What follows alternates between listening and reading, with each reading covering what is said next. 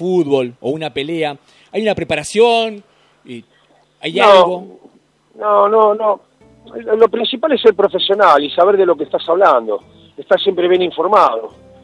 Y cuando uno está bien informado, después está el estilo de cada uno que lo va haciendo a través de los años. Mm. Yo hice todas las inferiores, porque empecé a relatar en Chacabuco en el año 78, campeonato de la liga local, la campaña de Sarmiento de Junín, iba todos los fines de semana para una radio LT36 Radio de Chacabuco, que no tenía la difusión que tiene la radio de Capital.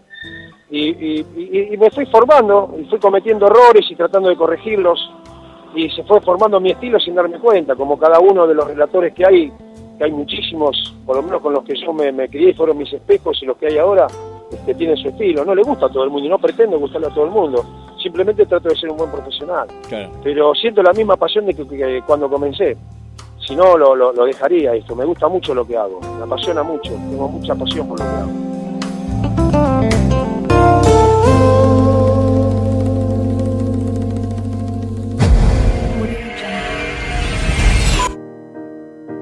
Silencio.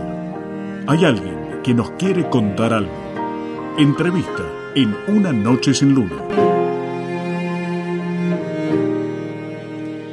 Muy bien amigos, como siempre ustedes saben, a esta hora, a las 22 y 20, nos gusta hacer la sobremesa. ¿Por qué? Porque me imagino que el otro que está al otro lado ya comió y ustedes también, quizás ya cenaron. Yo no, por ejemplo, pero nos gusta imaginarnos aquí en Una Noche Sin Luna, en Radio Urbe 97.3, que hasta ahora hacemos la sobremesa. ¿Y la sobremesa qué tiene que ver? Con la charla, ¿no? Con preguntar, con cuestionarnos y que la charla sea dinámica. Es la idea. A veces se da, a veces no, a veces salen discusiones también. Pero tiene que ver justamente con eso, con, con comunicarse, con hablar con el otro. Hay algo que hace rato que tengo ganas de hablar y de charlar. Y por ahí esta charla le puede servir a otro que esté escuchando la radio, que esté atravesando ese momento que no esté bien de salud, porque siempre pensamos en, en, los, en la salud y pensamos en lo físico, ¿no? En los dolores musculares, en el cuerpo en sí, pero realmente hay, hay algo mucho más importante quizás de ese dolor físico, que es nuestra, nuestra salud mental, ¿no? Nuestra, nuestro momento que tenemos con nosotros mismos, qué nos pasa, a dónde vamos, qué queremos hacer, ¿no? Entonces, vamos a tratar de hablar sin tabúes, ¿eh? Vamos a tratar de, entablar una charla y que por ahí alguno de ustedes les puede ayudar todo esto y les puede servir. Tal vez vos tengas un amigo o vos estés sufriendo, padeciendo un trastorno que se llama trastorno de ansiedad. Es un momento de, de, la salud mental caracterizado por sentimientos de, que tiene que ver con la preocupación, con el miedo, pero para hablar de eso y de muchas cosas más, llamamos a una profesional, como corresponde. Vamos a hablar con la licenciada María José García, licencia 61984. Ella es psicóloga. ¿Cómo le va? Bienvenida. María, bienvenida. ¿Cómo le va? Buenas noches, Gabriel. ¿Cómo estás? Presenté bien. María José García, licenciada en psicología. Exactamente, perfecto. Primero vamos a charlar, vamos a contarle a la audiencia ella, ¿cuánto hace que sos, eh, que, sos eh, licenciada en psicología, María? Eh, hace ocho años que me recibí y bueno, el mismo casi tiempo que me dedico a lo que es, si bien la psicología es muy amplia, que me dedico en parte a lo que es la clínica. Bien, bien. Calculo que tendrás algunos pacientes o te ha, te ha tocado hablar sobre el trastorno de ansiedad. ¿De qué se trata el trastorno de ansiedad? A ver, justamente en los últimos años y digamos, no podemos dejar de tener en cuenta lo que produjo un poco también la pandemia, ¿no? Eh, digamos que hubo como un incremento en lo que tiene que ver con los trastornos de ansiedad y también la depresión. Tu pregunta, que me parece importante, ¿no? También para que las personas puedan entender e informarse, eh, con respecto a lo que es el trastorno de ansiedad. Digamos que tenemos, la, la ansiedad es una alerta que recibe mi cerebro. ¿sí?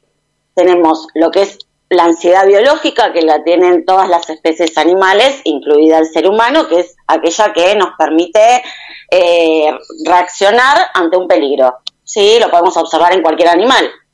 Sí, o por ejemplo, no sé, la ansiedad que puedes tener si ves que algo es peligroso para vos. Y después vamos a tener la ansiedad que tiene que ver más con las características de cada persona en particular. No todas las personas manejamos el mismo nivel de ansiedad. Y de ahí ya pasamos a lo que es el trastorno de ansiedad. Pero hay que diferenciar, porque si no todo cae en lo mismo y por ahí yo tengo un síntoma de ansiedad y ya es como que pienso y digo, no, no tengo un trastorno de ansiedad, un ataque de pánico. Y hay diferencias entre esos tres estadios. No sé si, sí, más o menos lo que expliqué. Está perfecto. ¿Y cómo, cómo se da cuenta el individuo que estás, sufriendo un trastorno de ansiedad? ¿Cómo, qué, es lo primero que se da cuenta o qué es lo primero que percibe el cuerpo donde el individuo se da cuenta que está, lo está padeciendo? Ok, excelente esa pregunta, esa es muy buena pregunta. Digamos, algo, digamos, habitual sería, por ejemplo, tengo un examen, me duele el estómago. Es un síntoma de ansiedad, nada más, y es algo que se da en general en muchas personas. No por eso tengo un trastorno de ansiedad para pasar a un trastorno de ansiedad, digamos que los síntomas, tiene que ser más de un síntoma y tenemos que tener en cuenta con qué frecuencia y cuánto me invalida en mi vida. ¿A qué me refiero con esto? Vamos al ejemplo que di del examen. En general, todos los que alguna vez rendimos un examen y la ansiedad se eleva, me puede doler el estómago, sí, puedo tener un poco de, qué sé yo, de temblor, eso según cada persona. Ahora, si yo, aparte de dolor de estómago, empiezo con vómitos, ¿sí? temblores, no puedo salir de mi casa, ya ahí me está invalidando ¿sí? ese cuadro y esas características de ansiedad. ¿Se entiende la diferencia? Perfecto. Perfecto. Bien, entonces, para tener en cuenta ¿sí? Cuando estoy entrando en, como en otro estadio, cuando me estoy alejando de lo que nosotros llamamos la salud y la enfermedad como dos polos de un eje, tengo que tener en cuenta cuánto está invalidando mi rutina, mi vida diaria. Mm. O aparte se va a sumar algo que vos dijiste al principio, que concuerdo, que tiene que ver con el padecimiento, con el dolor, ¿sí? con la angustia. Eso es eh, algo que, por eso te decía, es como que va invalidando de a poco a la persona y en distintas áreas. Mm. Hay como, por ahí en lo físico, podemos contar que es como que, a ver, a ver, lo voy a contar, porque si no siempre parece que estaría hablando. Yo sufro de, este trastorno, eh, lo padezco. Eh, tuve varios episodios y bueno, y los últimos han sido más frecuentes y el dolor es un dolor muy fuerte en el pecho y la cabeza te está diciendo que te, te, está doliendo, te vas a morir, te vas a morir, y sentís escalofríos, sentís un hormiguero en el cuerpo, en las manos, en las piernas, y decís, listo, es el final. Y tu cabeza te está diciendo, tranquilo, que no pasa nada. Y, o sea, es un desequilibrio constante, dura un rato, y después, bueno, eh, te relajás, empezás a pensar en otras cosas, empezás a respirar, y como que levemente eso va, va, va como diluyéndose. Y encima después te sentís peor porque te agarra como una angustia. Eh, no sé, te agarra como una angustia, pues llorás muchas veces, digo, llorás porque llorás, porque vos el cuerpo no sabe muy bien identificar lo que está pasando. Si está pasando de verdad que te vas a morir, porque la sensación que le digo a todo el mundo, vos sentís que, que esto debe ser la muerte, decís, porque sentís un dolor fuerte en el pecho, sentís que, que, no, no, te puedes mover, pero sinceramente, físicamente, que eso es lo más triste, no está pasando absolutamente nada de eso. ¿Cómo, ¿Cómo hacemos para equilibrar eso? ¿Cómo hace el individuo para encontrar un equilibrio en ese momento? Bien, digamos lo que vos estás hablando ya es un ataque de pánico. Sí. Sí, que sería como, como más que un trastorno de ansiedad. Ajá. Sí, hay personas que pueden dar muchos síntomas de ansiedad sin llegar a esa vivencia que vos estás eh, justamente describiendo el ataque de pánico es algo que justamente, como vos decís, puede, que mi corazón se empiece a acelerar, mm. sienta que me falta el aire, dolor en el pecho y como esta sensación donde me voy a morir o hay dos opciones de ataque de pánico que es importante, son menos frecuentes, pero es, más, es importante la sensación que me voy a morir o la sensación de que me voy a volver loco, que perdí lo que es mi cordura. Sí, que Hasta, perdés eh, el... ¿Cómo se decir? Perdés... Ojo, yo cuento esto porque por ahí a otro le puede servir. Esa es la idea, de contarlo porque a otro le puede servir. Y, y más un espacio en, el audio, en la radio o donde quieras escuchar este audio. Eh, la idea es que al otro le sirva. Y la idea es justamente lo que decías vos, que perdés el hilo conductor de lo que está pasando. O sea, perdés el hilo entre la, realidad y lo que está sucediendo. Eh, Bien. ¿Entendés? Exacto. Perdés un, poco el hilo. Yo puedo, si querés, puedo dar un ejemplo de una vez que yo sentía, me sentía perseguido en la calle. Sentía que alguien me seguía, me perseguía y yo corría, pero no me perseguía a nadie. Creo que nada. pero yo sentía, la, tenía la sensación de que alguien me estaba siguiendo. Es una sensación horrible, no se lo deseo a nadie. Y lo hago público porque mm, aprovecho, te aprovecho vos como, como profesional y aprovecho quizás para alguno que está escuchando que lo mejor que puede pasarle al que atraviesa por esto, creo que es contarle a un ser querido, ¿no? A un familiar lo que le está sucediendo. Porque puedes ahondar todavía más y podés perder más de la cuenta. Y la sensación es esa, que perdés, un perdés el hilo conductor. No sabes si lo que está sucediendo es verdad o me lo estoy inventando. Y sinceramente no se lo deseo a nadie. A ver, vos estás hablando de esto, me quedo, ¿no? Estas últimas palabras mm. que dijiste, eh, de esto de pensar en, ¿esto es real o lo estoy inventando? Claro. Y digamos que es muy fino el hilo que para separar una cosa de la otra, porque podríamos hablar de una realidad psíquica. En ese momento tu psiquismo, mm. tu mente, sí, para que se entienda mejor, está percibiendo y está sintiendo eso, porque aparte hay un correlato en el cuerpo, ¿sí? En todo caso no hay ninguna patología orgánica, pero está el síntoma. Entonces, ¿es una realidad? Sí, es una realidad, pero una realidad psíquica. Yo lo estoy vivenciando desde mi psiquismo, desde mi mente.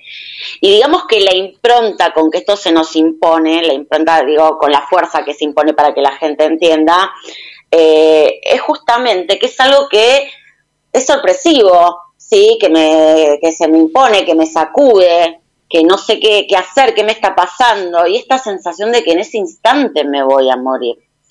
Lo que pasa es que es como que es un circuito. En psicología todo va relacionado con todo y no podemos como subdividir. Entonces, hay un síntoma corporal. Se me dispara el pensamiento, se empieza como a acelerar el pensamiento en no entender nada de lo que me está pasando y darle significaciones erróneas, como por ejemplo me voy a morir, mm. ¿sí? me duele el pecho, que me pasa? Eh, al acelerarse el pensamiento en paralelo, ¿sí? se dispara la ansiedad hasta un pico. Y vos hablabas de la angustia. Mm. Cuando la ansiedad pega el pico y empieza a bajar, me va a venir la angustia. ¿Sí? O aparte también es una sensación de desesperación. ¿Sí? Cuando no entendemos qué nos está pasando, cuando el psiquismo no tiene un tiempo de poder procesar o tratar de racionalizar, porque justamente lo que no hay es una capacidad de racionalizar, eh, digamos que lógicamente después va a venir la angustia. Mm. ¿Sí? Y algo importante también que decías, ¿no? Esto de, a ver, no hay nada físico, ¿sí? Eh, si vamos al médico seguramente, y estoy con un episodio de ansiedad, voy a tener taquicardia, pero no va a haber una, una problemática cardiológica, ¿sí? Pero a ver, ¿Qué viene a representar ese síntoma físico? Bueno, justamente ese síntoma físico viene a representar como la imposibilidad de poder poner en palabras, ¿sí? Porque justamente estos episodios de ansiedad extremas tienen que ver con un montón de significaciones y cuestiones que me están pasando y justamente mi mente no está pudiendo procesar. Y algo importante es que si bien en el momento puede que no haya, no haya una problemática física porque el origen es psíquico, si los síntomas se mantienen, se puede terminar dañando un órgano, porque somos biología y psicología, o sea, voy a decir una definición cortita para no explayarme tanto. Digamos que eh, justamente la definición de persona para la psicología es que somos seres biológicos, psicológicos y sociales. Pero no es una cosa u otra, son las tres cosas eh, interrelacionadas. ¿Mm?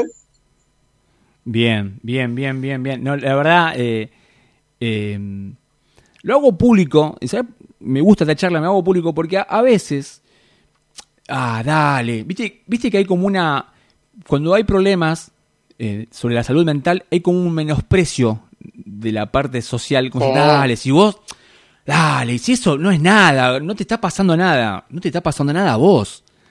Para el que lo está padeciendo es un abismo eh, el, todo. Lo decías muy bien vos al principio que veníamos de una pandemia, momentos de, estar encerrados, y que mucha gente aún nos cuesta increíblemente socializar. No, no, sé si estoy bien. Socializar con el otro, de juntarnos, no sé qué nos pasó como, como sociedad. Y si eso también influye en, el todo. Sí, digamos que lo de la, la pandemia en general, digamos que justamente tuvo un efecto muy marcado en lo que vos estás describiendo. Eh, y más que nada, o sea, se percibe, al menos en el consultorio, ¿no? Eh, como un incremento muy importante en adolescentes y jóvenes adultos. Sí, cuando digo jóvenes adultos me refiero a una franja etaria de entre 18 y 30 años. Eh, y justamente ese es como, esa es la área, perdón, más afectada, la parte de sociabilización. ¿Sí? No puedo estar, algo común que dicen los pacientes adolescentes o jóvenes, no, no aguanto estar en un lugar público que haya mucha gente. ¿Sí? Y justamente lo que vos decís es esto como de que se instaló sociabilizarme con el otro, pero a través de un medio virtual. Perdí esto del contacto con el otro. Entonces, pero pensemos algo que tiene una lógica. Vos pensás que en la pandemia todos nos aislamos, ¿sí? Y el mundo exterior fue percibido como peligro, era peligroso por el virus. Me podía contagiar en cualquier lado. Justamente la ansiedad se dispara ante un peligro, que fue lo que dije al principio. Entonces, la pandemia vino a instalar como este esquema en un punto acertado, porque en un punto al principio de la pandemia, cuando no sabíamos eh, cómo exactamente se daba, cómo nos contagiábamos, cómo no, todo era peligro. Si uno salía con el frasco de alcohol y no sé cuántas veces se ponía, el barbijo, eh, gente que usaba hasta guantes. Entonces date cuenta como el mundo exterior vino a estar representado como un peligro. Bueno, eso es el terreno propicio de la ansiedad. La ansiedad tiene como terrenos específicos donde se dispara que tienen que ver con el futuro, ¿sí? con la incertidumbre, con la no certeza. ¿sí? Eh, entonces, digamos que creo que la la pandemia tuvo como ahí un plus, si querés. Ya veníamos, la sociedad estamos en una sociedad ansiógena de por sí, pero la pandemia vino a reforzar esta cuestión. Y hoy tenemos niños de 7 años con ataques de pánico. es verdad, ¿no? Es tristísimo, pero sí. Totalmente, totalmente. Y a ver, un poco para, para ayudar, porque calculo que todos, en menor o mayor grado, en algún momento pasamos por ataque de ansiedad. Mm. A rasgos, grandes rasgos, ¿qué, podemos aconsejarle a esa persona que está pasando por un ataque de ansiedad? ¿Qué, puede hacer? ¿Mantenerse con calma? ¿Qué más? Eh, no creer... Bien, ahora voy a, te voy a decir algunos, les voy a decir algunos mm. tips importantes ante todo, algo que dijiste que me pareció eh, muy relevante y muy importante, ¿no? Esto de cómo está también, es, un tema muy amplio, ¿no? Para, para charlar, pero cómo está subestimado mm. cuando nos pasa algo a nivel psíquico, a diferencia de cuando nos pasa algo a nivel físico. Ah, dale, déjate hinchar, levántate de la cama, vamos, vamos a distraerte. No, no. Tal cual. A ver, esa persona no es que no quiere. No puede. No puede. No puede. Exacto. No puede, no puede. Yo, quiero, yo quiero decirle al que está al otro lado y que tiene una, una persona al lado suyo que está atravesando un momento de, de, angustia, de ansiedad y depresión, quiero decirles, amigos, no puede. No es que no quiere, no, no es que no tiene fuerza. No puede. Su cabeza no puede. Y eso no, no es difícil hacérselo entender al otro. Es muy difícil. Muchas veces, eh, no sé si te ha pasado quizás en tu consultorio, lo, he escuchado también de, amigos y de conocidos, ah, viste, viste cómo es, viste, eh, está, bajoneado y bueno, y no quiere salir. No, no es que no quiere salir. Eh, sí, es obvio, capaz que no quiere salir. Pero detrás de ese no quiere salir